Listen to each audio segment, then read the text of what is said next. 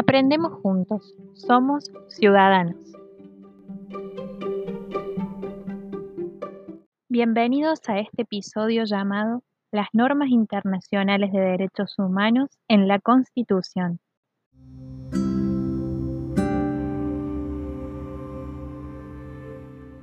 En Argentina, la Constitución Nacional es la ley de leyes, porque es la ley fundamental que organiza nuestro país.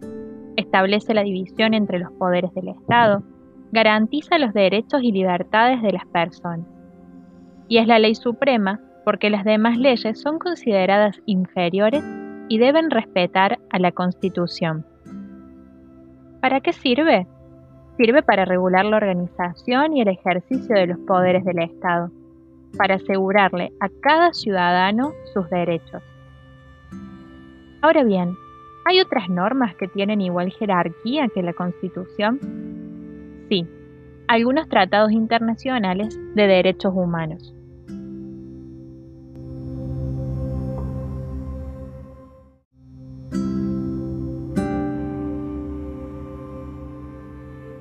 En el año 1994, nuestra constitución fue reformada y se incorporaron a ella una serie de tratados internacionales sobre derechos humanos, concediéndole jerarquía constitucional, es decir, ubicándolos en un nivel superior respecto de las leyes o de cualquier otra norma jurídica, por lo que ninguna norma o sentencia judicial puede violar los principios que se establecen en ellos. Con esta reforma, algunos de estos tratados incorporados fueron la Declaración Americana de los Derechos y Deberes del Hombre, la Declaración Universal de los Derechos Humanos, la Convención Americana sobre los Derechos Humanos, la Convención Interamericana sobre Desaparición Forzada de Personas, la Convención contra la Tortura y otros tratos o penas. Esos entre otros.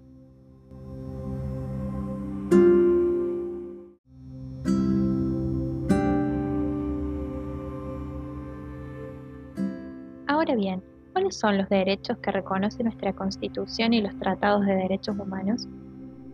Respecto del derecho a las personas, reconoce el derecho a la vida, a la integridad física, a la libertad, el derecho de peticionar a las autoridades, de votar y ser votado, de entrar, permanecer, transitar y salir del territorio argentino, el derecho de usar y disponer de la propiedad, de publicar libremente sin censura previa, y el derecho de enseñar y aprender. Respecto de los derechos del trabajador, nos da el derecho de tener condiciones dignas de trabajo, jornada limitada, descanso y vacaciones pagados, retribución justa, salario mínimo, vital y móvil, protección contra el despido arbitrario. Los derechos de los gremios son los derechos de hacer convenios colectivos de trabajo y ejercer el derecho de huelga. En relación a la seguridad social, están los derechos del seguro social obligatorio y las jubilaciones y pensiones móviles. Los derechos que protegen a las familias son el acceso a una vivienda digna y la compensación económica familiar.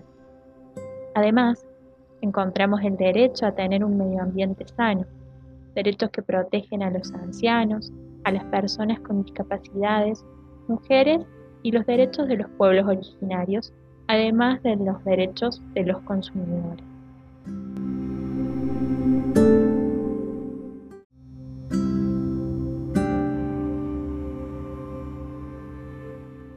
Si algún organismo estatal llegara a afectar estos principios, las personas que se consideren perjudicadas en sus derechos pueden presentar una demanda ante las instituciones de la justicia argentina.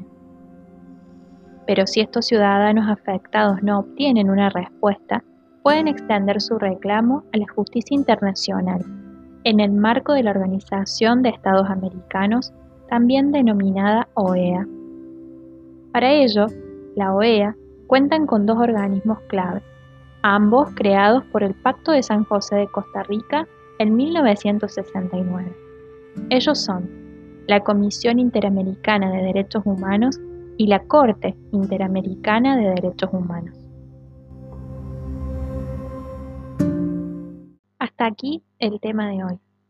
Ya sabes, nos encontramos en el próximo episodio, porque aprendemos juntos, porque somos ciudadanos.